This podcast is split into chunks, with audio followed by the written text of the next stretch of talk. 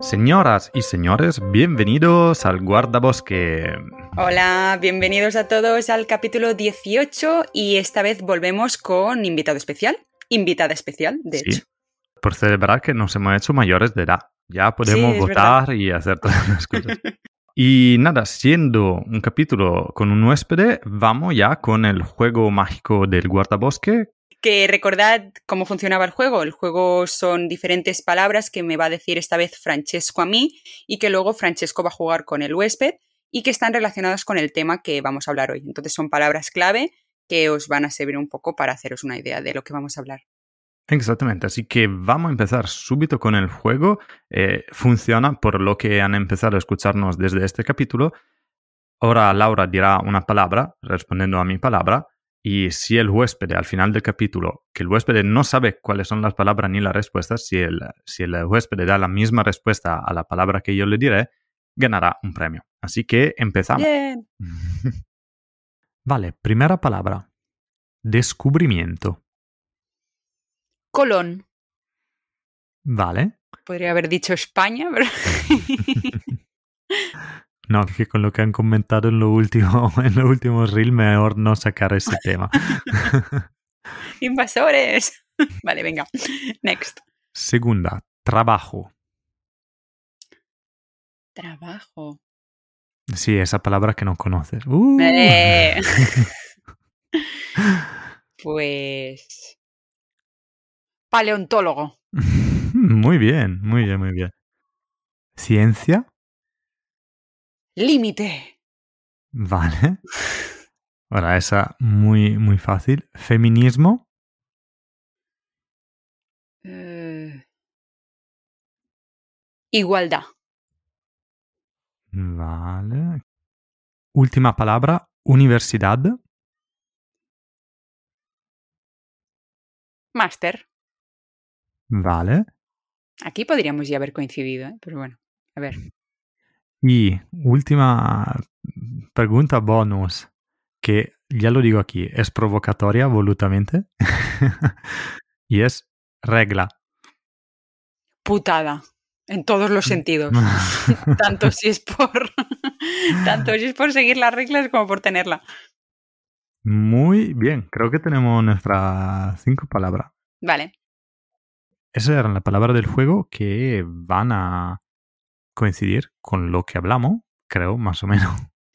Sí, estas son las palabras que van a estar relacionadas con el tema de hoy y debemos recordar que solo se puede ganar un premio. O sea que sí, nuestro invitado acierta varias, que espero que no, porque, bueno, pero lo que pasa es que el, el, el invitado de hoy también me conoce muy bien, así que puede acertar en tonterías.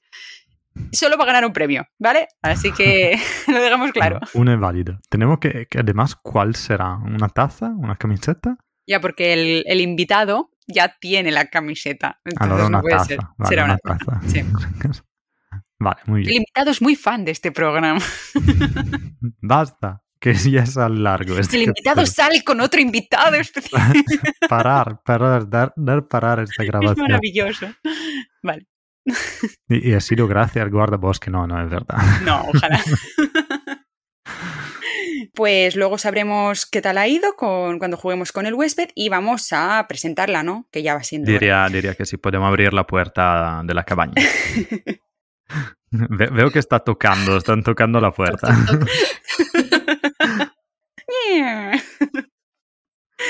Pues os presentamos a Beatriz Peña Losada, Bea para los amigos, es ambientóloga y trabaja en consultoría ambiental. Obviamente es pajarera y como en casi todas las mujeres que conozco que su pasión es el campo, las excursiones y la fauna del alrededor, también es artista. Pero artista de las letras, ya que seguramente la conocéis por ser la escritora de la trilogía Proyecto Lilith. De hecho, de lo que nos viene a hablar hoy es algo muy gordo de lo que se ha formado en sus últimos años y que comparte y divulga en su Instagram La Escritora Azul. Bienvenido, bienvenido. Bienvenida al Guardabosques.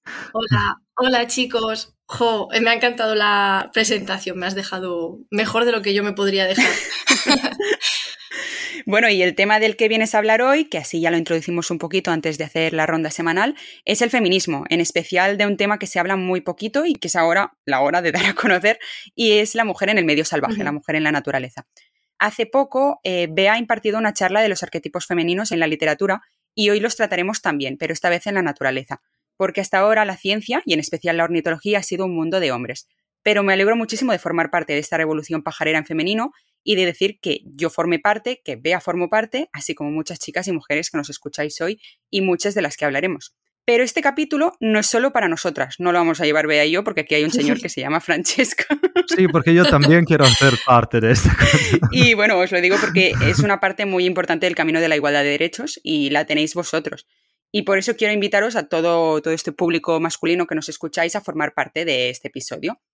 Este capítulo también es para los hombres que nos acompañáis en este, en este camino, así que sí, vosotros, chicos, como tú, Francesco, que hoy formas parte de esta lucha y sobre todo, pues gracias por estar orgullosos de, nosotros y por apoyarnos cada día a día.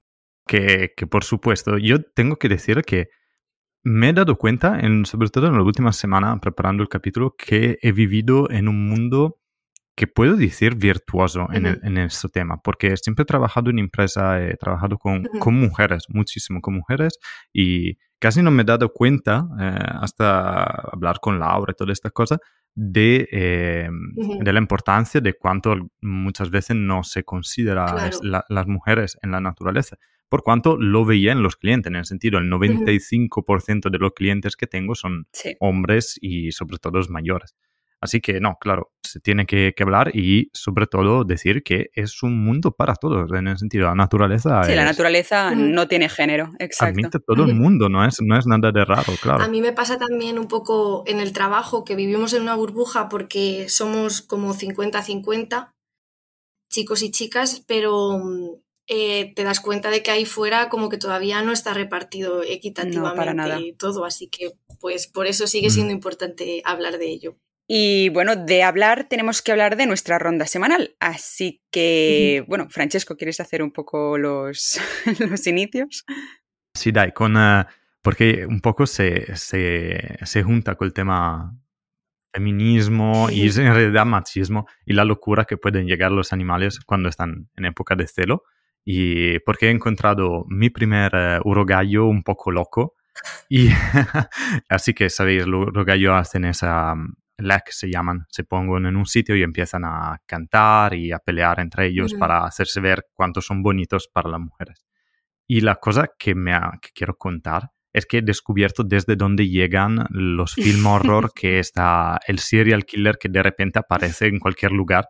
Y, que yo tipo me estaba acercando, eh, lo había escuchado, estaban como tres collinas ¿no? Así que yo bajo la primera, él estaba en la última, así que dicho, bueno, me pongo atrás de la segunda y le saco foto, estoy bastante lejos y se deja tranquilo.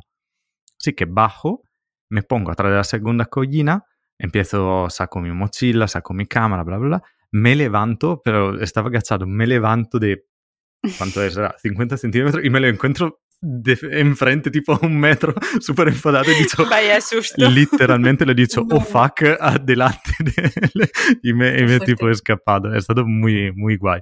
Ha una experiencia muy chula.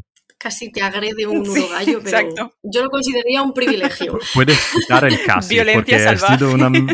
sí, sí, sí.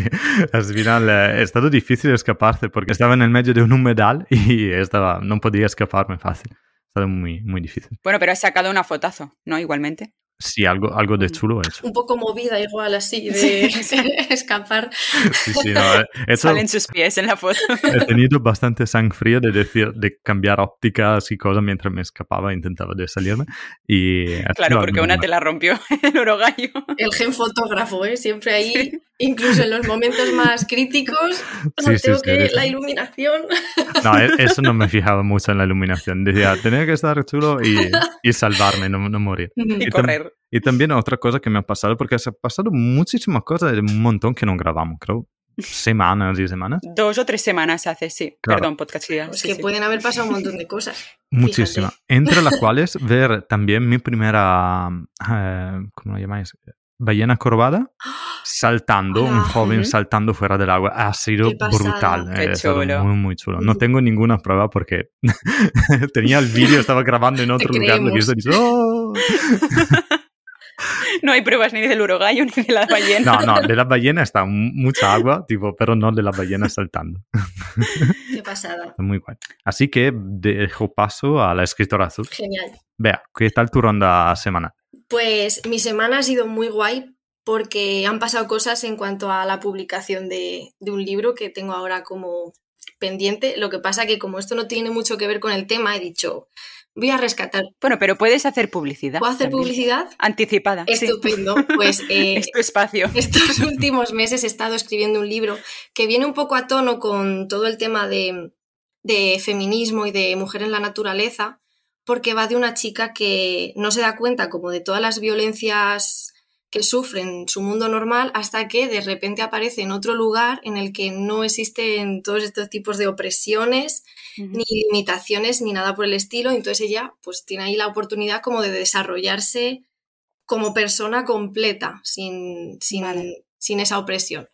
Qué chulo. Y nada, estoy ahora, mm, estamos como en las últimas fases, ya ha pasado la corrección, eh, ya, ya me lo han maquetado, tal, he estado diseñando la portada, entonces pues eh, en breves, en semanas puede ser, pues ya estaré lista para, para publicarlo. ¿Y Wow. tenemos título? ¿Tenemos título? Tenemos título y En ya... anteprima en el guardabosque. Uh. Exacto, sí.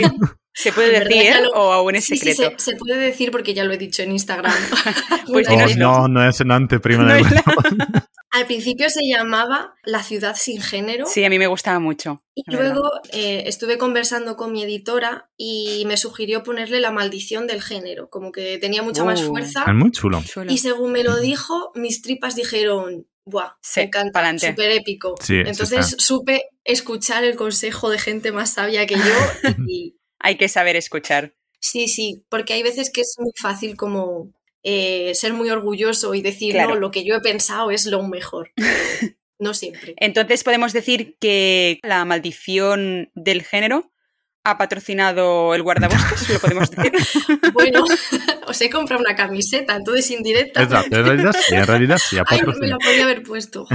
es mutuo entonces. Sí, Nos sí, sí. patrocinamos los unos a los Sí, otros. claro, al final es lo suyo, ¿no? Si tienes un amigo que crea algún contenido de valor, pues no sé, a mí Claro, me parece ayudarnos guay entre ayudarnos. nosotros. Sí, sí. Mm, mm, Totalmente. Absolutamente. Muy bien. Pero bueno, bien. a ma- al margen de esto, quería contar también una anécdota un poco más relacionada con la mujer y la, y la naturaleza, que no me ha pasado esta semana, ha pasado hace dos No años, pero nos vamos a imaginar que fue hace dos días. Mal tiempo funciona en manera diferente en la cabaña de- del guardabosque.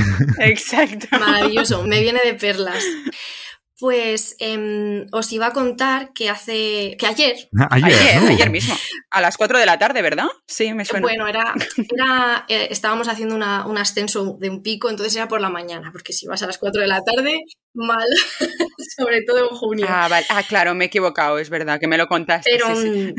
mm, eh, fuimos a subir, eh, mi prima, una amiga suya y un amigo suyo, bueno, y yo también, fuimos a subir el pico Gilbo, que está en Riaño, que está en la montaña oriental leonesa. Vale.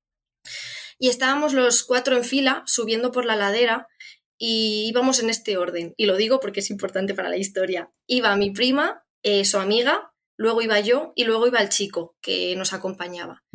Y estábamos subiendo hasta llegar a una especie de collado. Y a medida que íbamos llegando al collado, vimos que había como una pareja de un chico y una chica como de pie, en plan, pues como que te paras a descansar después de andar Vale. tanto.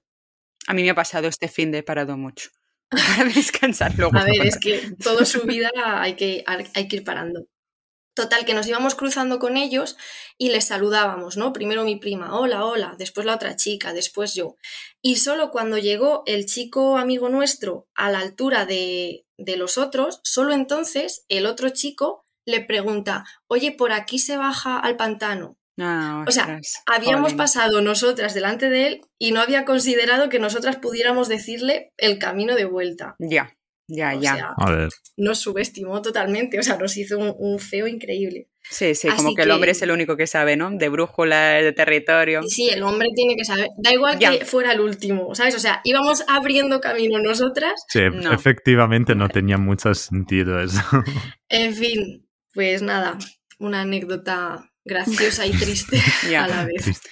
Bueno, luego van a salir más anécdotas de estas, porque al final es un poco lo que resume el podcast, o sea que en cualquier momento también si vosotros tenéis Mm. alguna que explicar, estamos abiertos a, a escuchar. Y Mm. como nadie me pregunta por mi ronda semanal, me lo pregunto yo. ¿Qué tal, Laura? ¿Cómo te ha ido la ronda semanal? Pues muy bien, muchas gracias. y adelante. Así es como Laura lleva el podcast. Pues he estado, este fin de semana he estado en Madrid, eh, bueno, en la Sierra de Guadarrama, toda esta zona así más montañosa, porque me he ido con un amigo a buscar pajarines. Y ha sido muy chulo porque, bueno, yo el peche azul lo había visto, pero en el delta del Ebro y muy mal, porque empezaba la migración y ya estaba a punto de irse. Y mm, lo, he, lo, he, visto, pero he tenido que subir 300 metros, que para mí ya era mucho, ¿vale? De altitud, por eso os decía que yo he tenido que parar mucho. Eh, era una hora de camino, que hemos ido entre turberas, o sea, entre ríos mojadísimos, porque ya habéis visto que no ha parado de llover estos días. Y ha sido muy fuerte para mí pensar, o sea, yo no sabía que el peche azul estaba tan alto, a tanta altitud. O sea, me he encontrado luego con una planicie súper larga, extensa de, de, escobas, todo lleno de mucho matorral, y estaba ahí tan tranquilo junto con currucas, con todo, y os lo digo por si alguna vez vais a verlos, no hace falta ni usar reclamo, no hace falta nada en realidad, porque es que te vienen, te siguen, o sea, es un pájaro súper social, muy territorial, y lo hemos tenido a dos metros, o sea, sin usar absolutamente nada, que es lo mejor que podemos hacer para ver aves. Así que... mm, A mí me ha mirado un tuerto, porque iba a buscarlo tres veces ya y no, no lo he visto Es que contigo se debe sentir territorial, Claro. porque como te ve también azul, y dice, no, no, mm, ¿quién va a ganar? Tan grande, tan azul, dice, bueno, yo no canto, me callo aquí, "Me voy, que, me me, voy". que me pegan. Todas las hembras de peche azul a mí. Está, Exacto, lleno. o sea,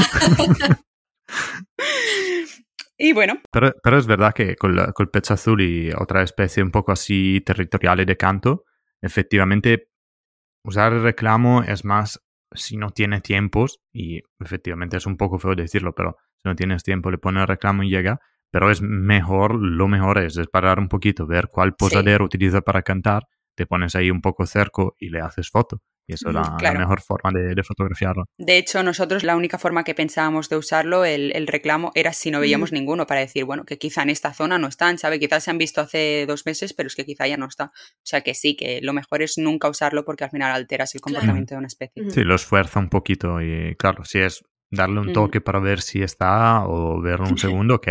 Pero Claro. si estás ahí dos horas con el reclamo y que se vuelven hiper Sin locos, pasarse. pobres. Eso. claro. Sí, sobre todo en, tema, en temporada de primavera, con el celo, con todo, que ya no lo Mm. es, pero igualmente tienen los pollos, entonces eh, mejor no Claro. usarlo en ningún momento. Pues nada, damos paso a- al tema. Sí, hoy cedemos los prismáticos del feminismo a la protagonista del episodio de hoy, Bea. Así que bueno, nuestro bosque es tu bosque y puedes darle caña a tu tema Genial. cuando quieras. Prácticamente has entrado como huésped y ya, ya es dueña. O sea, ya, ya, ya- no, toma, toma, hace, hace tú. Dueña del podcast, literal. Dueña por un día, por un día. por un día. Tú, tú haces el podcast, nosotros estamos aquí. Luego decidimos si te quedas. ya esta, se es mi, Exacto. es mi prueba, ¿no? Es como el- la entrevista para un trabajo. Exacto. Me ha gustado mucho lo de los prismáticos del feminismo, porque en feminismo se usa mucho la expresión esta de ponerte las gafas moradas, que es cuando te empiezas a dar cuenta como de la realidad. Es como que tienes unas gafas eh, que te revelan cosas que antes no eras capaz de percatarte, ¿no? Sí, ya como no mucho de lo que hablaremos hoy, en realidad. Claro, empiezas a ser consciente. Vale, pues empiezo así sin más dilación.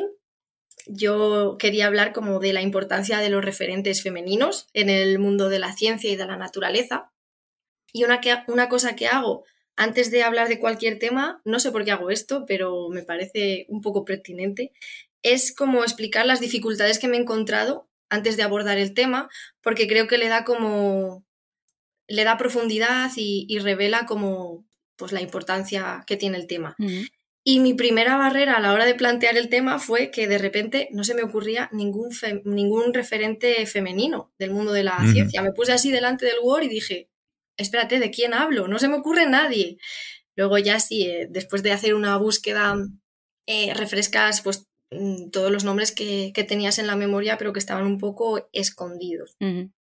Y esto en realidad es bastante revelador, ¿no? ¿Por qué no nos vienen con facilidad los nombres de científicas, de aventureras y tal? Mientras que enseguida se te ocurren los nombres de, de hombres, ¿no? De, Claro. de científicos, de Darwin, de quién dio la vuelta al mundo, de todas esas cosas, enseguida lo, lo tienes muy presente. Entonces, ¿qué pasa? ¿Por qué pasa esto? Yo tengo la teoría de que es por dos motivos. En primer lugar, no ha habido tantas mujeres que, que se dediquen a esto, es una realidad.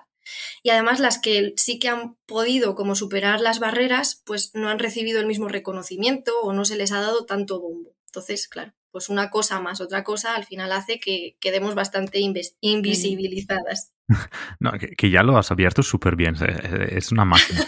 y efectivamente lo que dice a mí también eh, ha, pasado y he notado otra cosa, sobre todo porque mucho de ese tema que vamos a hablar de, de la historia, un poco de la naturaleza, en pasado creo también uno de los problemas era que las mujeres eh, cuando se casaban tomaban el apellido del, del, hombre. Sí, claro. Y, y, claro, cuando tú tipo... Claro. Eh, ahora no me acuerdo quién era súper mal, yo voy súper mal con los nombres de, de hombres y mujeres igualmente, pero era de... Mm, bueno, lo oscurí perfectamente. Es que es un ejemplo claro. increíble. Exacto, o sea, pensaba que era solo de, de él, en vez de era ella también que, que habían descubierto. Pero con Einstein también pasó, porque hace poco yo he visto la serie y Einstein al final se casó y su mujer también era científica muy, muy buena y tomó el nombre de Einstein. Entonces pasa en muchísimas parejas. Claro, y al final se diluye el crédito. Claro, ahí, ahí, te cae mal porque, claro, estar al lado de Einstein es que puede ser cualquiera, te, te oscura, pobre. No, pues era brutal ella, o sea, tiene un montón de artículos, o sea, no, Pero ser al lado de un genio tan grande que te oscura cualquier, cualquier persona al lado. Que cada minuto descubría una teoría, pues claro. Maldito Einstein.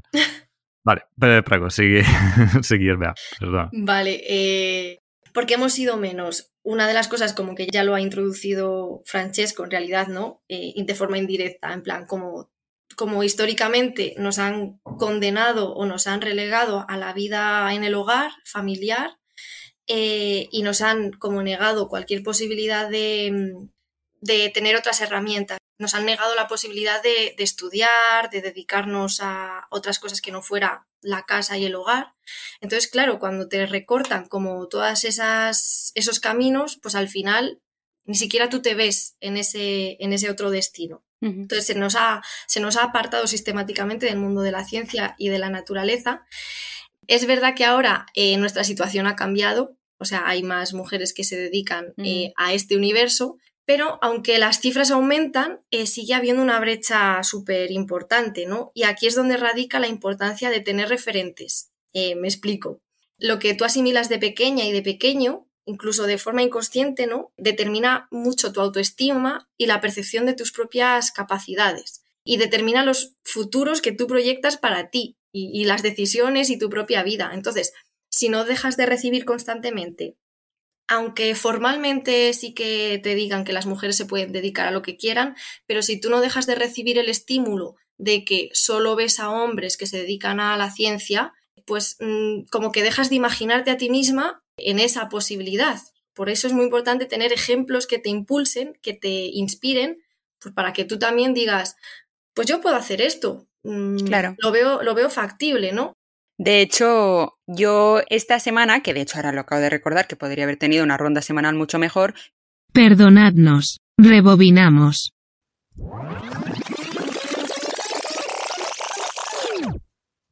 ¿Qué tal, Laura? ¿Cómo te ha ido la ronda semanal? Pues muy bien, muchas gracias He ido a hacer una charla de naturaleza a niños y niñas. ¡Qué guay! Y bueno, me ha servido un poquito para empoderar, digámoslo, porque al final eran jovencitas mm. y tampoco saben muy bien lo, de lo que yo les hablaba, pero para decirles, en el mundo de la naturaleza hay muy pocas mujeres porque nunca se nos ha dado este espacio, porque siempre nos veían como esta niña va con los pantalones rotos o pantalones mm. sucios, no va a ser una gran mujer, o esta mujer se está subiendo a un árbol y no está bien. Y les dije, haced lo que queráis, descubrir, o sea, ser libres totalmente de coger una cámara, de probar con ella, que de hecho esto lo hablaré luego, pero a mí me sirvió mucho y espero que a ellas también les sirviera un poco la, visión personal que tuvieron y no como yo como referente, sino de todas las otras mujeres Mm, biólogas, apasionadas de la fotografía, lo que sea, pero entradas en la naturaleza, que si ellas quieren, pueden, que no por ser un trabajo un poco minoritario no pueden tenerlo. O sea, estamos aquí para cambiar el mundo.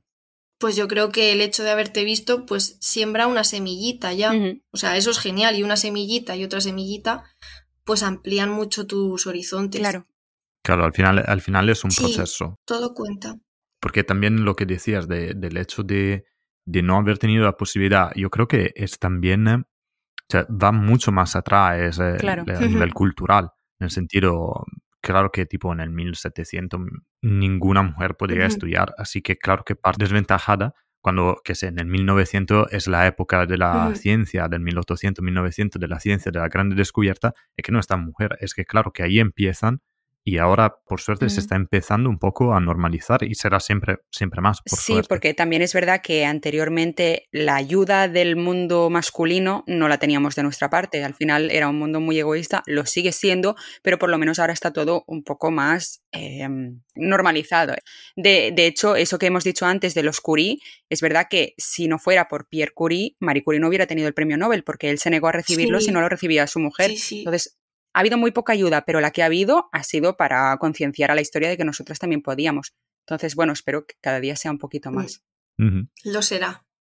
No vamos a permitir Sí. que no lo sea. Vale, pues os voy a contar ahora eh, una cosa que averigüé hace poco que también entra un poco a colación y es que ha salido hace unas semanas eh, un estudio que demuestra que en países con igualdad formal entre hombres y mujeres como que no se aprecian diferencias significativas en los cerebros de hombres y mujeres, como que tú lo ves y examinas medidas y todo eso y, y no, no puedes como determinar, en plan, claramente este cerebro es rosa, entonces es de chica y este es de chico, ¿no? Claro. Pero en países con muchísimas desigualdades sí que se pueden contabilizar diferencias reales en, la, en el tamaño de la corteza cerebral, cerebral derecha, por ejemplo. O sea, es muy fuerte.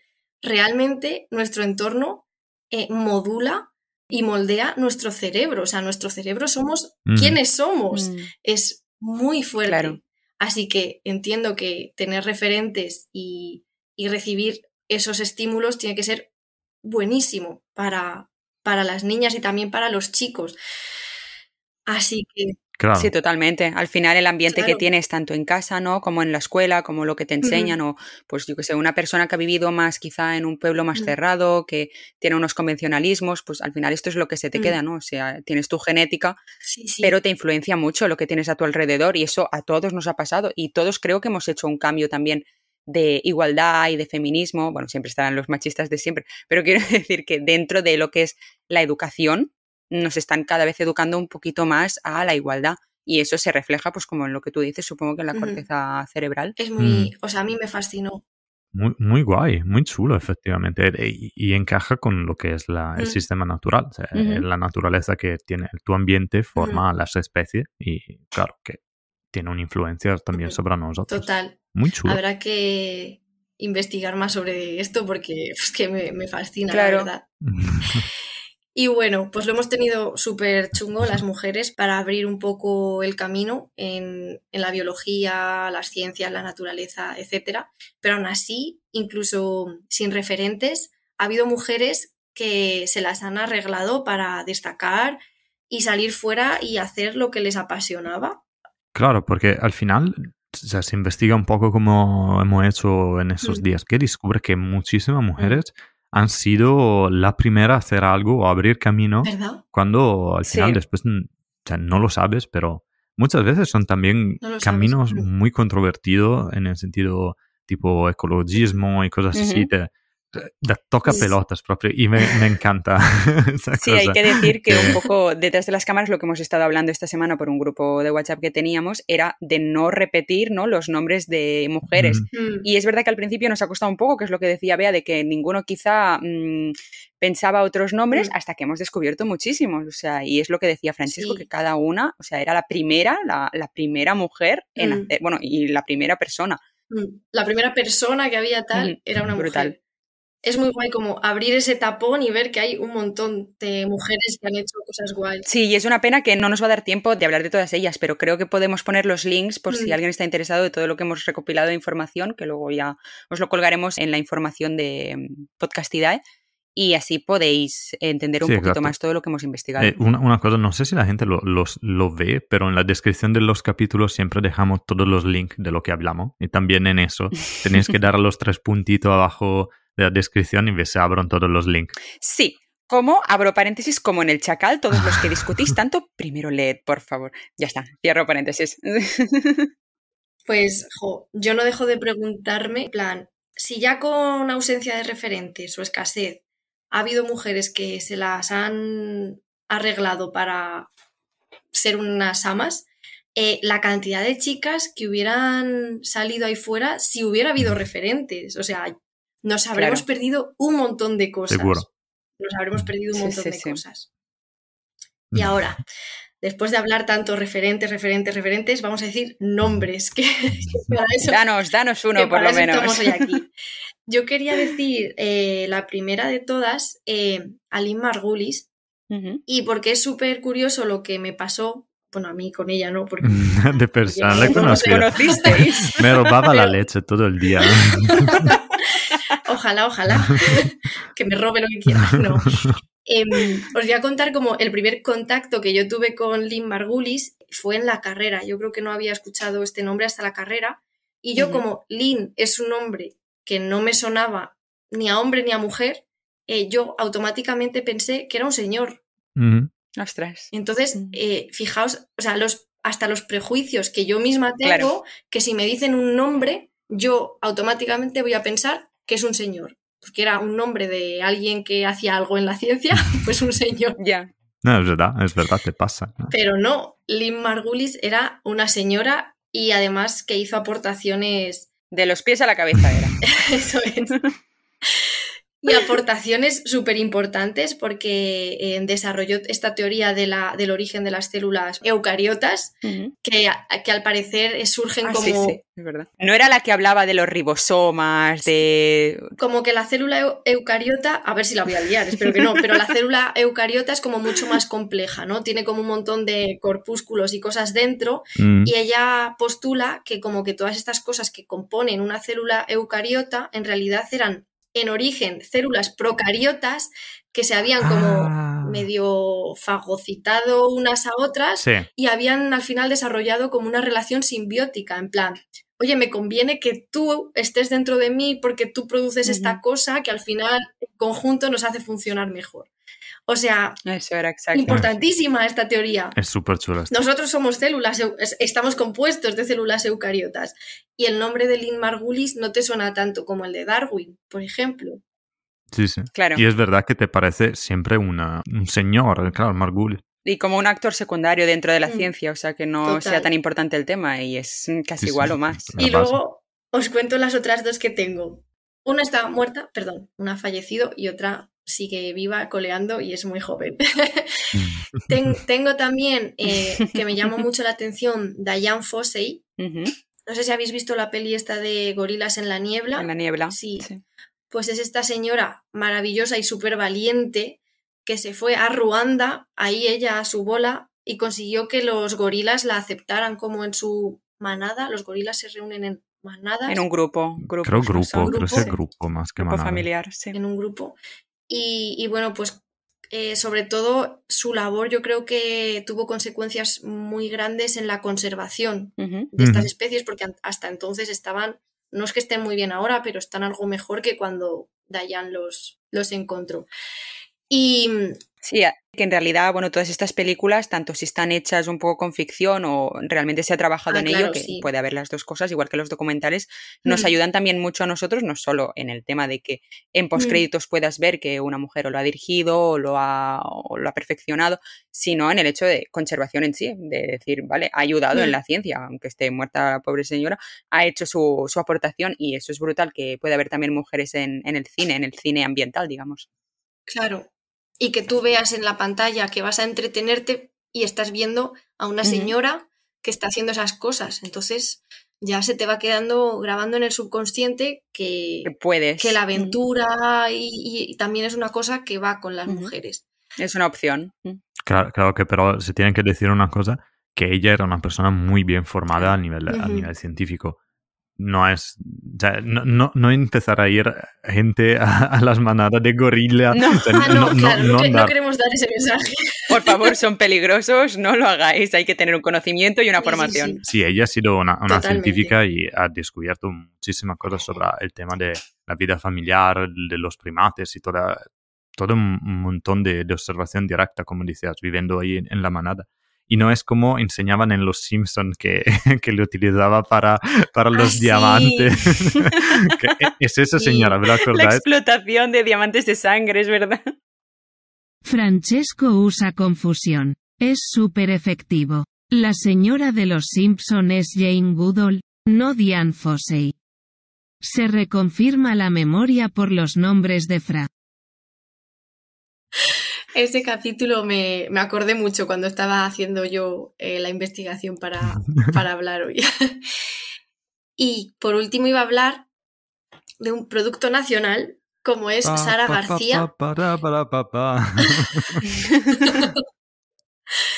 que Sara García es eh, una doctora en biología molecular, es española.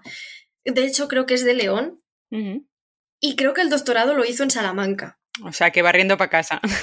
Eso es, desde donde estoy yo ahora mismo. Y mm, el año pasado se convirtió en la primera mujer española en formar parte como de, los astronautas eh, de la Agencia Espacial Europea. bueno, ella todavía no ha, ido, no ha ido al espacio, pero está en reserva para cuando se la solicite para una misión. Y es muy guay que hace unas semanas la llevaron de invitada estirando el chicle, porque así también se populariza un poco la imagen de no solo la mujer cantante, la mujer actriz, la mujer modelo, sino también la mujer científica. Claro, hay que hacerlo más, sí. Claro, todo tipo de mujeres existen en el mundo y hay que popularizar pues a todas ellas. Sí, y sobre todo astronauta. Me cuento una cosa que no la sabéis seguro. A ver. En Italia tenemos Samantha Cristoforetti, que es una astronauta y ha sido eh, creo, directora de la Estación Espacial Internacional, ha sido la, una de la, mujer que ha vivido más en el espacio. Es un científico de cojones, se puede decir, o sea, tipo, a niveles altísimos. Y me acuerdo, me acuerdo que había hecho uno de esos directos desde el espacio eh, sin gravedad y tenía, ella tiene el pelo cortado, mm, corto, y tenía tipo el pelo... Como punto. Como, como lo... Sí. Como Einstein. como Einstein, como Einstein, decimos. Y tipo, tú leías los comentarios, estaban los comentarios obviamente que hablaban de la gravitación, yeah. todas esas cosas y comentarios tipo, ah, pero ¿cómo puedes tener este peinado? O sea, ¿Qué imágenes das de la mujer? Y tú dices, pero, o sea, ¿de verdad? ¿De con verdad? todo lo que ha hecho, eso es lo único con lo que te quedas. Sí, sí. O sea, está, está haciendo un directo desde el puto espacio y vosotros me quedáis con el peinado. O sea, es, que, es que eso me ha flipado siempre muchísimo. Y dices, bah, no, no, tiene, no tiene ni sentido. Que a veces como que además de todas las cosas que consigas siendo mujer, también tienes como que cumplir el requisito de ser guapa o estar bien la peinada, estética. la estética. Claro. Y es como Sí, claro. También muchas veces interviene la envidia, ¿eh? yo aquí lo he visto, o sea, un poco mm, hombres que se sienten menos por una mujer que es tan fuerte, tan grande, que ha hecho tantas cosas, pues lo único que les queda es criticar, o sea, decirte, pues eres fea o tienes el pelo mal o nunca serás una mujer que se case, que tenga una vida familiar como ellos creen que se tiene que ser. Entonces es lo único que queda muchas veces. Sí, te intentan hacer daño por ahí, pero es mm. como, señor, que me, da igual. Claro. o sea, estoy en el espacio, estoy en una... que he visto más cosas que lo que verá usted en su vida. Al final es como que te intentan hacer un chantaje emocional. Exacto. En plan, mm, exacto. para hacerte de menos por este otro lado. Que después seguramente que ella ni lo ha visto los comentarios, pero en el sentido... Probablemente no. todo, todo, el resto del mundo dice, pero ¿qué imagen estás dando de...? Sí, que al final queda de tonto. O sea, claro, exacto. lo único que queda de... Pobre imbécil. Qué, vergüenza, qué vergüenza mm. ser de la misma especie de alguna gente. Y hablando de, eso, que al final ha salido de, del ataque a nivel personal, eh, yo voy a hablar de Rachel Carson, que es americana, y mm, he querido tratar porque hablando con una de las 20 personas aquí del pueblo en el cual vivo, me había aconsejado su libro y yo no lo conocía de hecho, muy mal. Y ella prácticamente ha sido una, mm, la primera, decimos, a denunciar la, las sociedades que producían pesticidas y que utilizaban para la agricultura, a denunciarlos por eh, inquinar, así que ha sido la primera, la fundatriz de muchísimo de, ese sentimiento de protección, ha sido la que ha descubierto, de hecho, el bioacúmulo, que si tú estás envenenando una, una planta eh, para que los insectos no se la comen, en la cadena alimentar eso bioacúmulo aumenta a nivel exponencial, en el sentido, lo que nosotros nos comimos de eso pequeño inquinante es mucho más grande porque no se queda dentro del cuerpo. Y, mm, y quería conectarla porque ella era una escritora muy famosa. Para, para denunciar este, este hecho, ha tenido que hacer muchísimo experimento. Ella directamente, porque era también científica, pero también comisionándolo, ha tenido un enorme equipo de científicos que han estudiado esta cosa. Y estamos hablando de los tiempos en el cual en el Mississippi estaban enorme moría de pescado. El río uh, Cuyahoga, Cuyahoga ah. lo estoy pronunciando mal, el río Cuyahoga, que había tomado fuego. Curia y ahoga. Te cura y te ahoga. Que te cura y te ahoga. Que estaba cubierto de, mm, de hidrocarburos, había tomado fuego en el centro de Cleveland. O sea, estábamos en, en época en que... Sí, sí, ahora si lo piensas es una locura. Y ella ha empezado a denunciar todas estas cosas. Y claro, todo el mundo de lo de la industria química así se puse inmediatamente en contra mm, y me hace reír que lo primero con lo cual lo han atacado es el hecho que ella no tenía hijos Así que era una, una, mujer soltera que quería bloquear los beneficios para los niños de otro, era represa y era comunista. Tipo, Bueno, pero ser comunista no es ya, que ella no era comunista, pero dice, ah, pues podría ser comunista.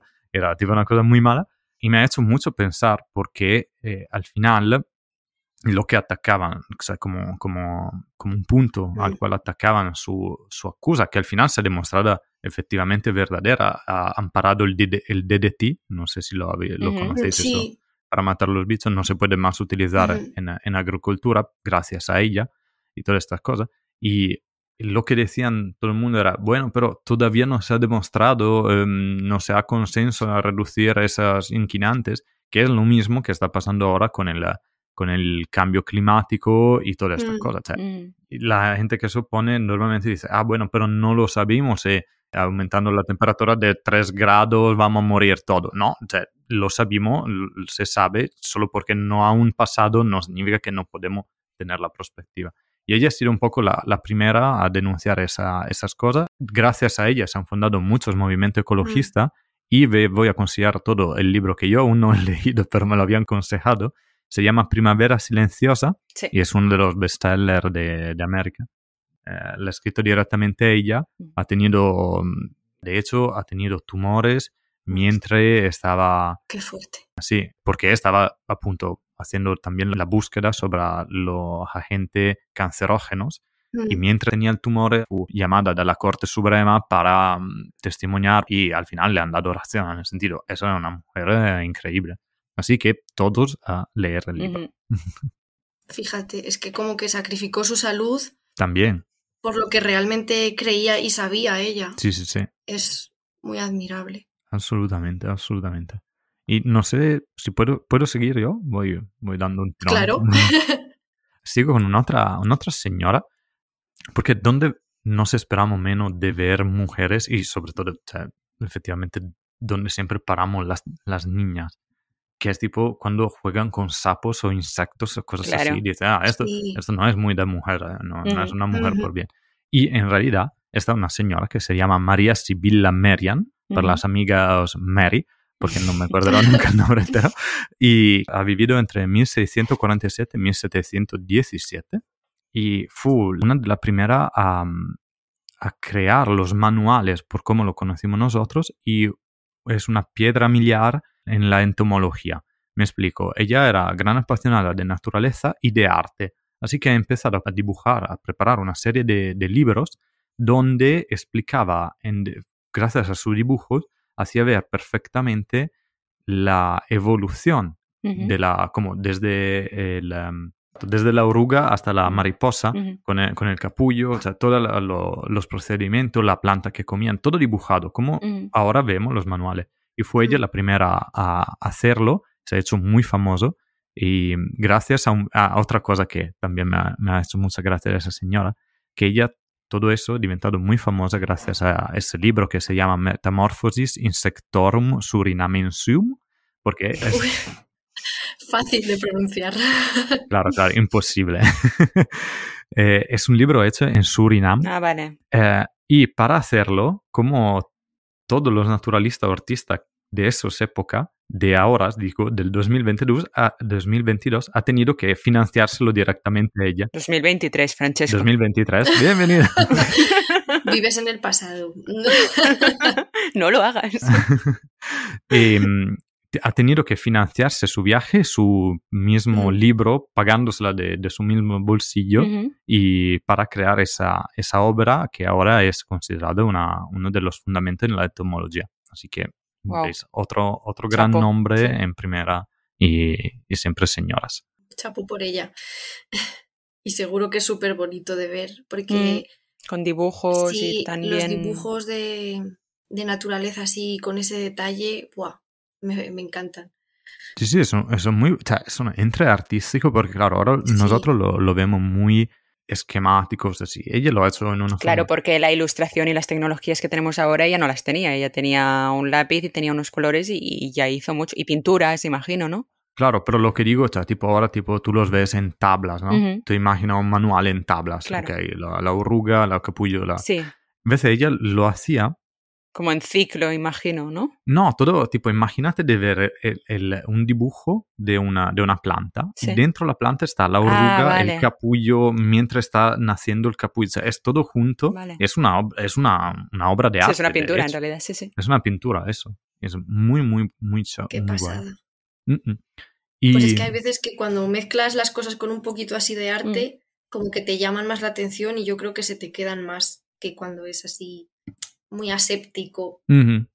Que bueno, tiene que haber de todo, claro está. Claro, o sea, decimos, da un punto de vista de reconocimiento, que es lo que se utiliza mucho Mm. ahora la, los manuales, creo que puede ser un poco más difícil, pero si tienes que estudiar un ciclo, o sea, te se Ujú. queda, la o sea, yo me acuerdo exactamente de la foto, Ujú. o sea, y lo he visto un segundo, Ujú. creo. Pero si te lo tienes que estudiar es mucho más fácil.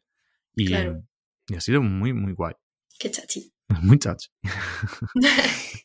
Y última cosa, que, que vez de volviendo un poco a la- al principio de lo que se comentaba, de, lo, de los nombres femeninos, de los prejuicios y de Darwin, voy a hablar de una, de una cosa de Darwin, que una anécdota, que es el hecho que él desde, desde súbito en, la, en el descubrimiento de la evolución de las especies, eh, había entendido que existía la selección sexual, en el sentido, es a través del apareamiento que algunos caracteres se transmiten re- respecto a otros que se, se pierden en la evolución.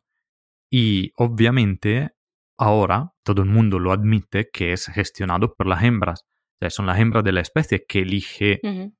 Cuál carácter transmitir y no es solo una anécdota de belleza en el sentido, ah, este es muy guapo, voy con él y transmito su carácter. No, es también cultural al interno del animal, porque si no, altrimenti todos nosotros chicos seremos todos George Clooney o Brad Pitt si funcionara solo y Toda desafortunadamente... especie humana guapísima.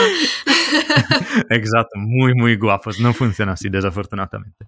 ¿Y cuál era el problema? Que al haberlo descubierto Darwin, eh, Darwin ha vivido en plena época victoriana, así que el, el rol de la mujer era muy secundario en la sociedad. Así que parece que por mucho tiempo no ha sacado la, la teoría, por un poco por temor de revelarla, parece un poco por creencia suya, probablemente. Porque la rechazarían, imagino, ¿no? Al instante. o- Sí, porque se habría visto un poco mal al interno de la, Claro, de la cultura general. Y, mm, y cuando la sacada, de hecho, casi no ha dado importancia a la- al ruelo de la hembra en, el- en la selección sexual Ujú. y más dando poder, decimos, al trabajo del, del macho, o sea, a claro. la creación del- de, la, de la actitud del macho para hacerse elegir y todas estas cosas. Y eso para decir que muchas veces nosotros pensamos, o al menos yo pensaba, porque como decía antes, he vivido quizá en una burbuja de oro, eh, que son los descubrimientos científicos que van guiando la, la conciencia cultural de, de una población. Cuando eso es un caso evidente de cómo es al revés. En nuestra cultura que tenemos al momento, la, nuestra sensibilidad que se tiene en una data época, que va guiando casi alguna vez el descubrimiento científico. Y tenemos que ir con muy cuidado en esta cosa. O sea, no tener preju- preju- Prejuicios. prejuicio en lo que se descubre. Están miliardos de casos en la Total. naturaleza. Que se han tenido escondidos por años porque mm, está visto un poco mal. eh, tipo, la homosexualidad en los pingüinos. O sea, tipo, esta- se habían descubierto 50 años antes y han salido los estudios tipo 5 o 10 años antes. Sí, bueno, eran temas intocables en esa época porque quizá, o sea, no, eras, no eran solo las mujeres las que se enviaban a la hoguera, sino tú también como Darwin te ibas con ellos, porque eran cosas que no se podían tratar, porque eran tabú totalmente en esa época. Entonces ahora estamos quizá en un momento más abierto de la ciencia, donde hay temas que se deben tocar porque es que son reales y quizá pues hemos tenido que esperar un poco a que todo este convencionalismo se apagara un poco y descubrieran que la- el realismo era lo que de verdad, de verdad se Ujú. daba. Y es verdad que vamos tarde en todo esto, pero bueno, en realidad en la ciencia nunca se va tarde cuando se descubren cosas. Mm, qué bonito. Ya, pero o sea, tiene, tiene que ser un poco la libertad de poder Mm, claro. des- decir, descubrir. Y sobre todo, estaba en otra cosa que quería, quería poner en ese capítulo, que era una frase que había leído, ahora no me, no me acuerdo de quién, em, pero que muchas veces se tiende a dar eh, como a la naturaleza el papeleo de, eh, de darnos las indicaciones para la vida, para Ujú. nuestra sensibilidad, para, eh, para estas cosas, en el sentido de cuántas veces escucha, ah, los animales son muchos mejores de los hombres o "Eh, eso no se hace en la naturaleza. O sea, olvidárvelo. En la naturaleza ya he descubierto todo, los animales son personas horribles si lo, si lo vas a mirar. Y, No te o sea, compares con ellos. no, no, exacto. O sea, no tendremos que tener esta visión en el sentido, ah, si lo hace un chimpancé yo puedo hacerlo, o si Claro. no lo hace yo no puedo hacer. O sea, que eso. justificarlo en función de que pase o no en la Sí, naturaleza. que tú tienes la capacidad de ra- razonamiento, la capacidad de hablar y la capacidad de comunicar que ellos Exacto. quizá no tienen. Entonces aprovechala. No, bueno, que ellos probablemente también tienen, pero es nosotros como eh, especie humana que tendremos que tener la cabeza, porque tenemos, como tú dices, la capacidad de racionar y la sensibilidad para decir, ok, eso se hace, eso no se hace, eh, esto está bien, esto no está bien. Pero tenemos que decidirlo nosotros como comunidad. Claro. Tendremos opiniones diferentes, pero es correcto que cada uno pueda decir su opinión y después tomar una decisión como sociedad. Claro. Quizá una visión muy utopística, probablemente, pero Es como intentar extrapolar que porque la mantis se coma al macho, ah, como ya pasa, pues yo puedo matar a mi pareja, ¿sabes? Pues no, que, que pase en la naturaleza no, no justifica que lo puedas hacer tú. claro, Para eso tenemos una inteligencia, ¿no? Para valorar Claro. si Mm. las cosas están bien o no.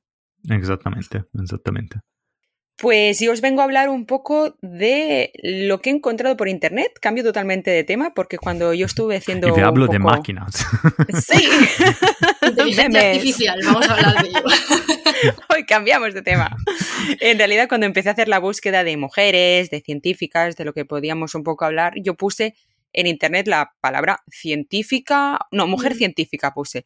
Y no os podéis imaginar la de barbaridades que me encontré. Sobre todo, pues yo qué sé, disfraces de científica, bueno, tonterías de estas. Hostia, claro. Pero luego eh, yo fui bajando y me encontré con una noticia. El titular, ahí atención, decía, científica guapa se vuelve viral por su nuevo descubrimiento. O sea, ya empezamos un poco mal, ¿vale? No ponemos el nombre de la científica, no ponemos ni qué ha hecho ni qué no ha hecho, sino simplemente que ha descubierto algo, es guapa, mirad su Instagram y su TikTok porque encontraréis ahí un vídeo. Bueno, pues yo fui a investigar y me fui a su vídeo. Y mm, bueno, eh, y se no trata era de una guapa. chica. Va, va, va. No, no, no, perdona. Es que lo peor es que en el vídeo no aparece esta chica. Lo que pasa es que tiene un Instagram muy chulo, muy guay, del que ahora os hablaré, y todo se ha extrapolado un poco a pues su belleza. O sea, no ha Mm. importado mucho la noticia en sí, porque aquí no te la han explicado en ningún momento. Yo tuve que ir a la imagen para, para entender qué había visto.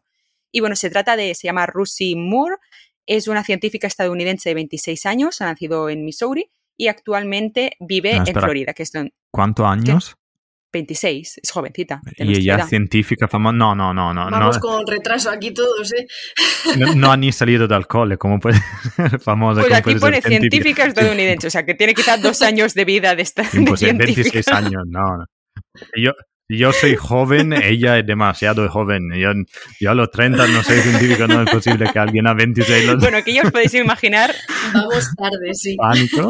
ya os podéis imaginar un poco cómo son los periódicos, cómo es la comunicación, cómo se exagera todo, y aquí es básicamente lo que veremos relacionado con el sexismo, pero brutal, a niveles gordos. Vale. Bueno, esta chica estudió geociencias y ciencias ambientales, mira cómo vea, Sí. y se especializó en el estudio de la fauna acuática. Pero actualmente, como está en Florida, estudia, bueno, trabaja con reptiles y otras especies que son consideradas peligrosas por, por muchas personas. Me parece que estaba en un zoo o en un centro de conservación, no lo recuerdo. Bueno, no bien. por muchas personas que son peligrosas algunas. Bueno, si las reptiles. sabes tratar, no. Sí, bueno, O sea, eh. Y bueno, aquí ya te daba un poco la imagen de, pues, mujer salvaje, qué guay, ¿no? Un Mm. poco en plan Indiana Jones, súper chulo. Resulta que en noviembre de 2022 la, la científica de Missouri compartió un vídeo sobre una enorme pitón birmana que había devorado un cocodrilo. Y este Ostras. clip, sí, sí, que es brutal, que luego os lo dejaré en, en el link, Mm. eh, comenzó a viralizarse por todas las redes sociales. Entonces, Rusty Moore ahí hacía un poco la voz y explicaba qué es lo que estaba viendo, pero es que se veía en directo cómo se hacía como una autopsia, ¿no? Y se abría al, a la pitón y aparecía el cocodrilo. Y es bastante brutal. Pero es que la pitón se murió de, del atracón. Creo que se, se atragantó. Mm. Yo creo que sí, porque me parece que no, ¿eh? también. Era un poco la imagen tipo del principito que se ve el elefante de dentro de la serpiente, pues lo mismo pues con el cocodrilo. Brutal. Burrada. Y bueno, ella lo explica un poco, te da un poco de divulgación ambiental, te dice que debido al entorno subtropical del sur de Florida donde ella vive, junto con las pitones birmanas que tienen una super vida, o sea, muy larga y también una rápida reproducción, estas serpientes han invadido con éxito áreas ecológicamente sensibles como el Parque Nacional de Everglades. Y esto supone una amenaza para una variedad de vida silvestre, que es, bueno, estos, estos cocodrilos o otros reptiles. Aves también. Aves, sí, de todo, en realidad. La Everglades es un hotspot de biodiversidad. Sí, es un parque nacional brutal. Y esto es debido pues, a estas preferencias dietéticas tan especializadas y a la vez generalizadas de, las pitones. Eso muy bonito. ¿Qué pasa cuando entras en el Instagram de esta chica? Pues resulta que además de científica es modelo, ¿vale? Mm. Entonces ya os podéis imaginar que es muy guapa y la controversia de todo esto, porque puede tener mil fans que la amen por el hecho de ser tan bonita, pero los extras no se sabía muy bien si venían en el pack completo de la biología o si era simplemente porque era bonita. Les importaba un poquito mm, poco lo, del tema de culto. Entonces, yo creo que si esta mujer no fuera atractiva y solo fuera bióloga, quizá no hubiera llamado la atención este vídeo, hubiera pasado como un meme o como un TikTok que dices, hostia, mira, pues cosas que te en las noticias. Pero esta chica se ha vuelto súper famosa por la combinación de cosas que muestra de pues, su trabajo. No sé si es en el centro de conservación o es mm. que también estudia un poco al aire libre y hace trabajo de campo, porque al final no te lo explica mucho más. La pobre chica es científica y te ha mostrado lo que se ha encontrado mm. en su vida. Y nada, quería saber un poco lo que pensabais vosotros de esta relación, del hecho de ser una mujer guapa y ser y estar en la ciencia, la controversia que puede generalizar o que puede generar en una vida de una persona. Yo creo que en ese caso es el caso tópico para el clickbaiting. en el sentido, e, es, perfecto por, por, ese, por esa cosa que vivimos en ese momento que te pongo en titulares así, ah, que mira la súper guapa que ha descubierto esto, no te dice mm. ninguna información, así que tú tienes que clicar y darle visibilidad.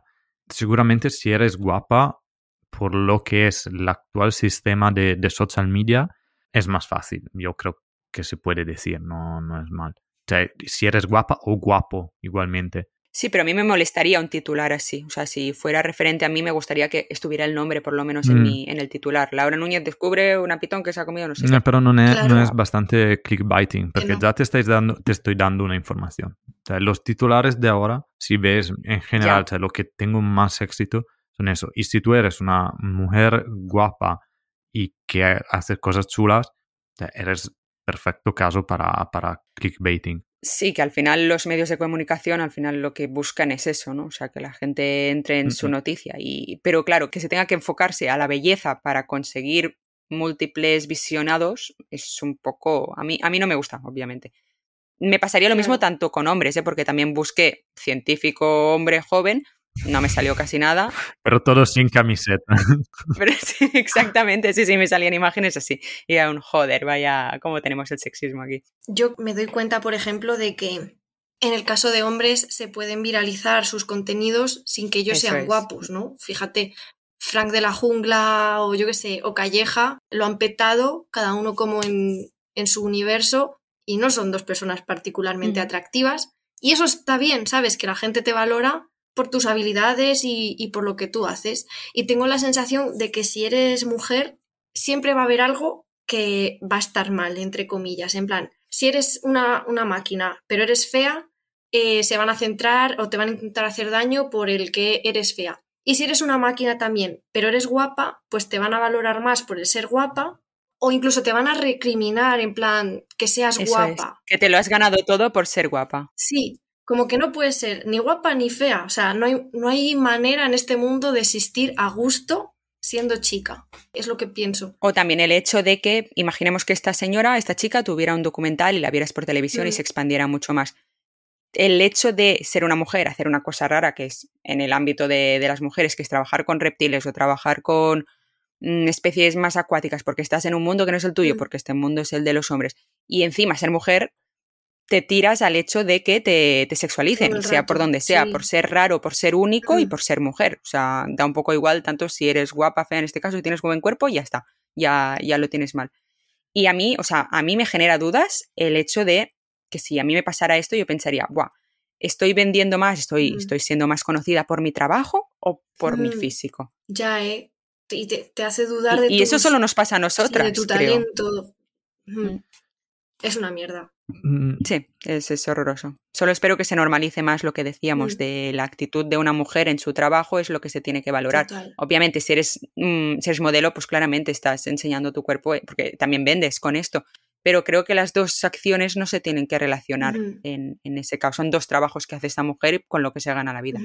Sí, es, es un poco, es un tema, un tema muy complejo y sin duda mucho. en ese momento el tema de generar contenido, porque también es un tema que, va por ahí, ¿no? O sea, por cuál es eh, ahora la sociedad y cómo funciona la divulgación. Bueno, no cómo funciona la divulgación, pero cómo se intenta de hacer por los nuevos, es generar contenido. Y desafortunadamente funcionan dos cosas, que en realidad sí está un poco de división sexual probablemente, que es en lo social, o eres guapo y haces divulgación, y muchas veces son mm. Chicas en ese caso, porque tende a mostrarse más en el sentido como, como mujer y efectivamente ves que es, una chica es guapa respecto a una que no es guapa y hace más o menos el mismo contenido, una tiene más, más éxito. Y de la parte del hombre veo contenido eh, tontos en el sentido te hago contenido divertido en el sentido quizás no se pone tanto el delante de la cámara cuanto cosas divertidas. Y ahí tienes un poco que, eh, que jugar en el sentido qué quieres obtener de este mensaje que estás intentando transmitir. En el sentido, vas a un compromiso que no está bien en ninguno de los dos sitios. En el sentido, no tienes que ser un comediante para hacer divulgación, ni tienes que vender tu cuerpo para hacer divulgación o, vender tus cosas. Y es un poco complejo porque estamos en una sociedad muy de visión. O sea, yo, yo quiero ver una cosa, quiero ver... Es muy feo en el momento en el cual estamos, cómo se perciben los otros, los especialistas. O sea, además de darme un mensaje bonito, tiene que entretenerme. Es un poco, es un poco el mal eso. Ya, claro. Y quizás hay un poco el, problema general, como lo que decía antes del pelo de la tía. O sea, tú no tienes que fijarte en lo que estás viendo, pero estamos en una sociedad muy visual y es problemático. Y quizás sí es algo de cultural, que estamos un poco en realidad regresando, porque una vez, si tú querías una información, tenía que buscarte un libro. Ahora con la información que está en Internet puede encontrar cualquier cosa y tiene que crear un contenido viral. Pues está un poco mal eso y va a extremizar las partes peores de, la sociedad. Mm, totalmente. A mí me pasa mucho, por ejemplo, mi Instagram está orientado a la literatura y al feminismo, ¿no? Y a la mitología y así. Y me doy mucha cuenta de que si subo un selfie a las historias, tiene como muchísima más interacción mm. que si te escribo un texto reflexionando porque este mito tiene relevancia mm. en la vida actual. Claro. ¿Sabes? Y es como, jo, hay, una, hay un contenido que me lo he currado, que he investigado, que he razonado y que le he puesto como toda mi pasión y eso no tiene tanta repercusión como mm. mi cara.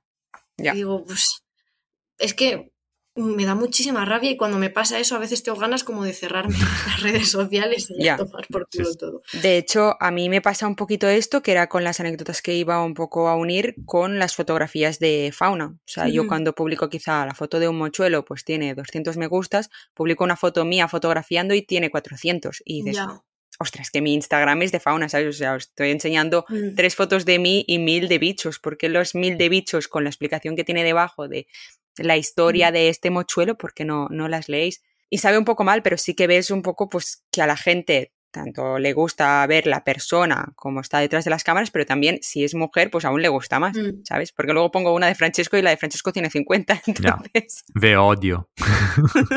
A mí me pasa que mm, si comparto en historias algo de Rubén, Rubén es mi pareja, para los que no lo sepan, me deja de seguir gente.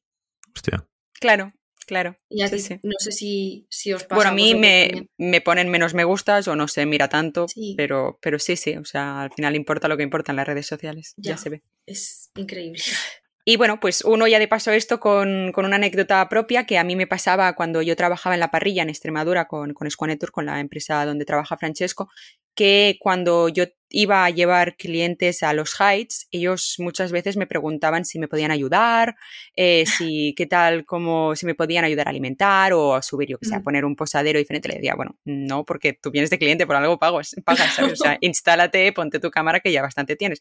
Pero muchas preguntas que me venían después era que cómo podía hacer esto sola, que si no tenía miedo a vivir en una casita en medio de la montaña sin que nadie me pudiera proteger. Y yo les decía, bueno, tengo a mi perro, no sé ir a jugar con las cabras seguramente, pero está ahí.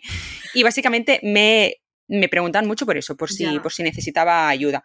Que al final es verdad que yo quizá en esa época era un poco más ingenua, no me daba cuenta de estas preguntas y les decía, sí, sí, o sea, estoy bien, no, no tengo miedo sí que alguna vez me podía haber llegado a plantear, tipo, vale, vivo en mil hectáreas, si llega pues una persona que me quiere hacer daño, estoy a su merced, literalmente. Pero es verdad que era tan inocente para no darme cuenta ni de el micromachismo que se, se encapsulaba en esa, en esa pregunta.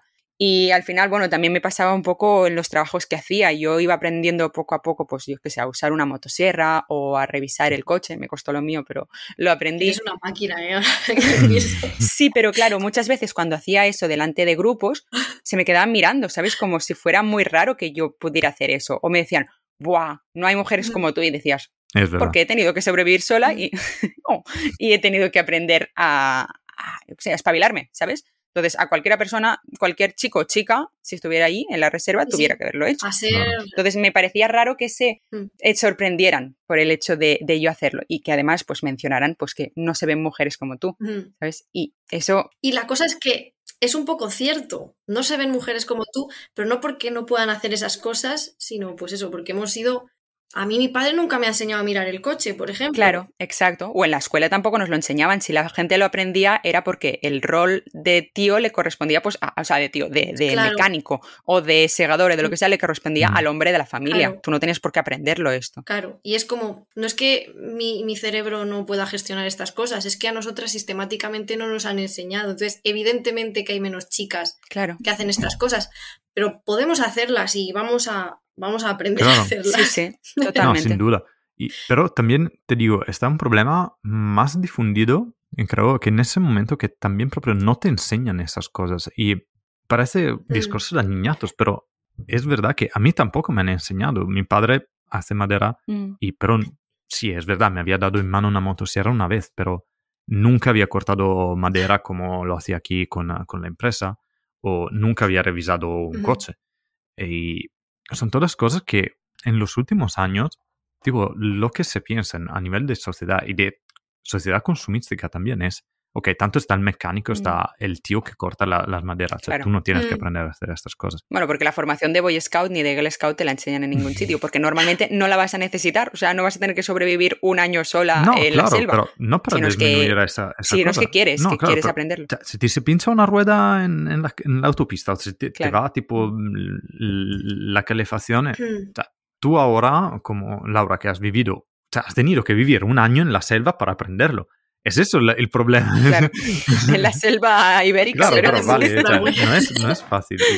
Y te has sabido apañar. Eso ha estado muy bien de tu parte porque te has sabido apañar. Sí, pero también es verdad que seguramente porque yo como niña o yo como chica adulta tampoco tenía esa necesidad de quererlo saber porque pensaba, bueno, y, eso es súper machista lo que voy a decir, pero habrá algún hombre, algún encargado mm. de mantenimiento que en ese momento me va a ayudar y ya está. Y mi imagen de hombre de, o sea, de mantenimiento es un hombre pues, con, su, con su traje de mecánico, exacto. Y no te piensas que vas a ser tú, mm. esa chica, que lo vas a necesitar en un mm. futuro. Entonces, claro, es también esa educación o formación que te dan de tranquila, no hace falta que lo aprendas, ya lo hará otro por ti. Y ese otro será un chico. Sí, y, y, eso está muy mal, por supuesto. Pero lo que me preocupa es que, punto, que se está difundiendo en realidad, en vez de, de reducir lo que dice, ok, antes era solo los chicos, ahora nosotros chicas estamos, estaban aprendiendo. ahora ni, los, chicos, lo saben hacer. Somos cómodos, estamos en una sociedad conformista. Y, crea una sedimentación, una, un bajamiento cultural. Y, mm. eso puede ser problemático a nivel de empujar nuevos estímulos también por las mujeres, mm. por la chica o por los chicos en general.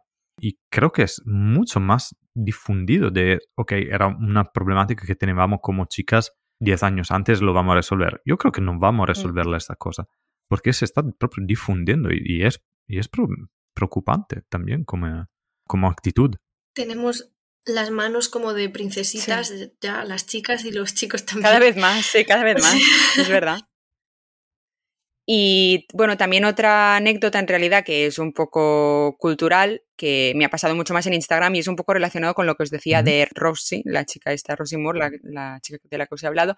Y es que yo recuerdo bastantes veces que muchos chicos por redes sociales me han dicho pues un poco quizá lo que ella ha sentido, ¿no? De que no se ven muchas chicas como yo en Instagram o en Facebook y cuando profundizas un poquito más te das cuenta de que no se refieren a valientes o atrevidas o capaces supervivientes, sino adjetivos de, belleza, de, guapas, de que les guste la mm. naturaleza, o sea, de, calidad, mm. de cualidades también, pero son mucho más físicos, estéticos, que no en cuanto a luchadora o adjetivos de mm. personalidad. Entonces, claro, esto es lo que al final un poco te acaba mimbando, ¿no? De que te acaba diciendo, joder, vale, yo estoy aquí sola y lo estoy disfrutando un montón para que tenga que venirme alguien a decirme que lo que él necesita es una mujer como yo. Y dices, vale, pues que yo en ningún momento te he dicho que yo esté buscando una persona como tú. Entonces, muchas veces en redes sociales te sientes un poco así, que publicas una foto tuya y los comentarios son qué guapa, y aunque te las digan mujeres y hombres, eh, quiero decir, en, cualquiera de los aspectos,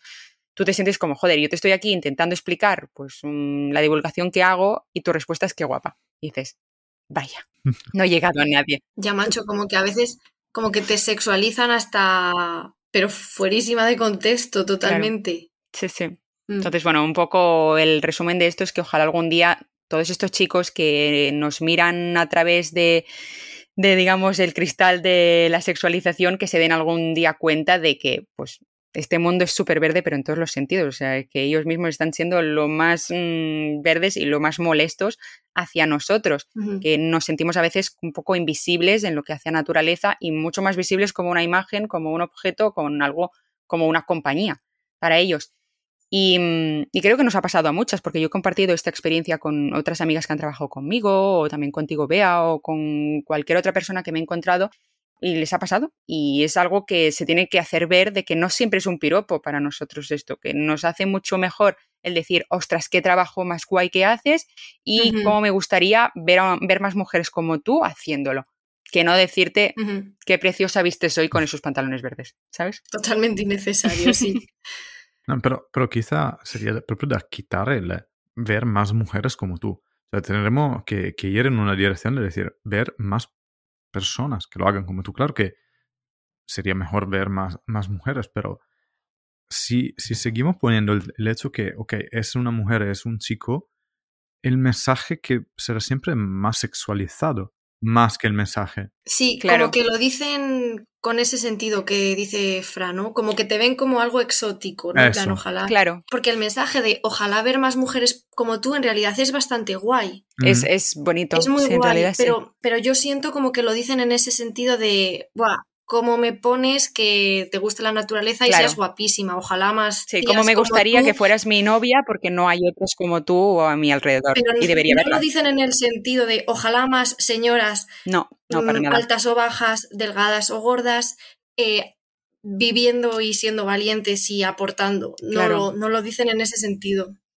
Sí, sí, pero bueno, yo creo que cada día estamos enseñando un poquito más. Hay cada vez más gente que se lee las explicaciones, que no le da tanta importancia quizá a la imagen. Una imagen, pues es lo que dicen, sí, vale más que, mil palabras, pero es verdad que también lo que te estoy explicando es lo que te intento comunicar.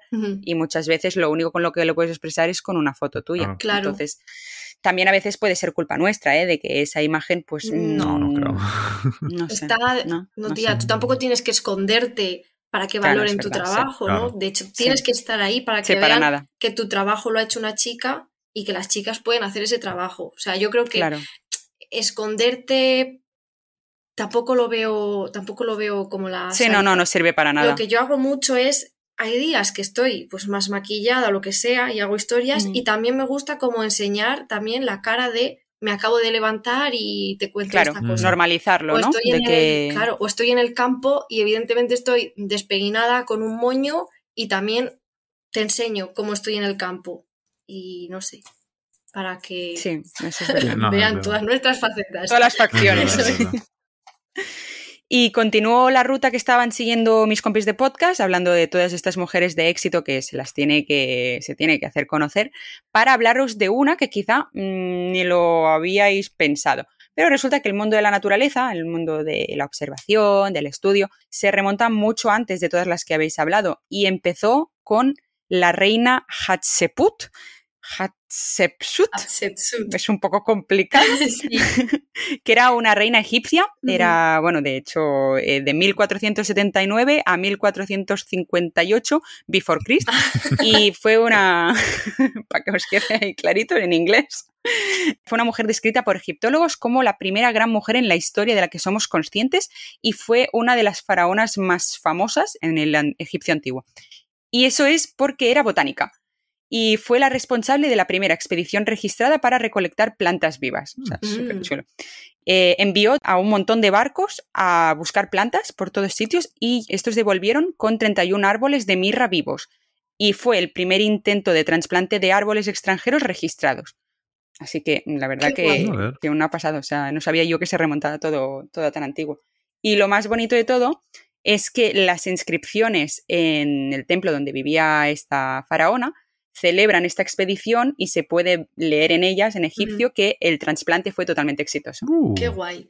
Oye, pues a mí me sonaba el nombre, pero no conocía esta faceta como de botánica que tenía. Sí, sí, es que no se conoce, pero es chulísimo. Súper chulo. De hecho, plantó, plantó estos árboles en un templo mortuorio que se llama Deir el Barri, o sea, súper complicado de hablar, pero para que sepáis esto, bueno, que ya, ya se llevaban estas tradiciones mucho más antiguas y que las hiciera una mujer botánica, la verdad que es bastante impresionante. Es muy guay. Y al hecho que sean los egipcios ya habían descubierto y conseguido tantas cosas, es increíble. Mm. Es increíble. Y sin lo utilizo de los alienígenas, como piensan todos. ¡Wow! Muy, muy, muy guay. Vamos un poco cerrando, ¿no? Porque creo que ya se ha hecho un poco largo el capitulito. Y hemos dado muchas pistas, muchos temas de profundizar. En realidad, he hablado de muchas chicas súper, súper guay. Sí, es verdad que no hemos hablado de un tema del que siempre hablamos, que es de la fotografía de naturaleza. Y es verdad que es lo que más se ve en las redes últimamente, lo que utilizamos muchas veces para divulgación en todos los sentidos. Y yo impulso a todas esas mujeres que tienen una foto que quieren colgar de un animal que no lo han hecho nunca, a que se atrevan a colgarlo, porque al final es un poco el lanzarse a este tema no lo que te impulsa a ser una fotógrafa de naturaleza profesional, pero sí a que lo que nos ayuda a todas las que nos dedicamos a este tema de la fotografía de naturaleza a que cada vez seamos más, a que se nos vea más, que se normalice lo que decíamos, el concepto de fotógrafa de naturaleza, de mujer entre la selva, entre los árboles, entre donde sea. Y creo que se tiene que dar la oportunidad a todo el mundo, porque es lo que decíamos que la naturaleza no tiene género. Claro, claro. Y proprio por eso, yo voy a dejar último nombre, Vivienne de Waterville, eh, que era una exploratriz y fotógrafa, pero no me ha dado tiempo a profundizar el tema, así que hacerlo vosotros. Eh, tarea para casa. lo dejamos ahí. Os dejamos el link y ya cotilláis. Exacto, exacto. Pero antes de irnos tenemos que hacer el grande juego con la señora Beatriz. Eh, estoy preparada. Está lista. Bueno. En realidad no. Bajamos las luces. Uh, a ver, a ver, tenemos eh, cinco palabras más una bonus. Eh, así que... Tengo que pensar lo que habrá contestado Laura. Claro, exacto. Bueno, te digo, yo intenté pensar lo que tú podrías llegar a responder para hacer lo que todo fuera más fácil. Porque en otros capítulos se me ha ido un poco la olla y he decidido centrarme. Decimos que la idea era que respondéis un poco a instinto lo que es la palabra, pero bueno, intentarlo como queráis. Voy a dejar de pensar. A lo que daba de un lugar a, o sea, a lo que significaba el capítulo de hoy. Es lo que hemos intentado que, que todo se centrara. Pues voy a intentar no pensar mucho y dejarme llevar. Sí, exacto. Fluye, fluye. fluye. Como el río eso que tomaba fuego. Bueno, eh, primera, primera palabra. Descubrimiento. América. Uh, ha estado cerca, ¿eh? No, no, bueno, no debería decirlo. Está muy feo esto en realidad, porque es una visión muy colonialista, pero es que os juro que es lo primero que se me ha ocurrido, lo siento. Estoy llena de prejuicios. no, no sabe lo que ha pasado en el, en el Instagram con el término colonización y cosas. Madre, mía. madre mía, lo que, lo que hemos abierto. Chacal se ha abierto la, la veda de América. Por eso decía lo de centraros en los links y dejad los colonialistas. vale. Segunda palabra. Trabajo. Esfuerzo. Ciencia. Tercera palabra. universo. Cuarta, feminismo. Liberación. Ok. Quinta palabra, universidad. Mm, cultura. Vale. Muy bien, vamos con la última. La última es un poco provocatoria, lo he hecho a propósito. Qué miedo. La última palabra es regla. Inconveniente. Ok, vale. Has estado muy polite. Ya, yo fui un poco más bruta, la verdad. Hostia, es, es difícil el juego porque sientes presión, ¿eh? En plan. Ya, ya. Sí, te, te deja, te deja muy en blanco el juego. Pues Y bueno, eh, teníamos que decir al final si había ganado o no, Eh, o se sabía... Bueno, sí. no recuerdo cómo lo hacíamos. No me acuerdo tampoco. Pero decimos que desafortunadamente tienes que escucharte de nuevo todo para... Así podrás ver si has acertado alguna de las palabras. Escucharme yo a mí misma. No, no, que ha sido el genial. único capítulo que no quiero ver es este. Y ese mismo día sabrás si has ganado un premio. Bueno, no, en realidad eso te lo decimos. Mm, No has ganado ningún premio, pero te has acercado muchísimo, en realidad. Sí, Espero por lo menos haber hecho una jugada interesante. No, no, sí, ha, sido, ha ha estado muy bien, sido, ha sido muy, muy, muy cercano. cercano. Oye, me recuerda mucho esto a un juego que hace Phoebe en Friends. ¿Ah, sí? Que no sepan a qué jugar en la playa y Phoebe empieza a decir palabras y, y lo- y los, los otros amigos intentan decir como lo que ella está pensando. Uh, Ah, sí que me suena eso. Entonces, Hostia. Es parecido. Es, parecido. como Words de Buena Fuente mezclada con Friends, con... Total, total. Pues total, entrar el sí. juego de Phoebe desde hoy, diría. sí, porque no tiene nombre, en realidad. Ahí poniéndole una, una referente. Exacto. Muy bien, muy bien, muy bien. Pues muy bien, pues hasta aquí el capítulo de hoy. Muchas gracias, Bea, por participar. Nos hemos pasado súper bien contigo aprendiendo más del tema y esperamos que todos vosotros y todas vosotras pues hayáis disfrutado de, de hoy del episodio. Muchísimas gracias por invitarme, chicos. Me lo he pasado genial. Y un abrazo enorme. Nos vemos muy prontito en el siguiente episodio. Un abrazo a todos. Chao. Adiós.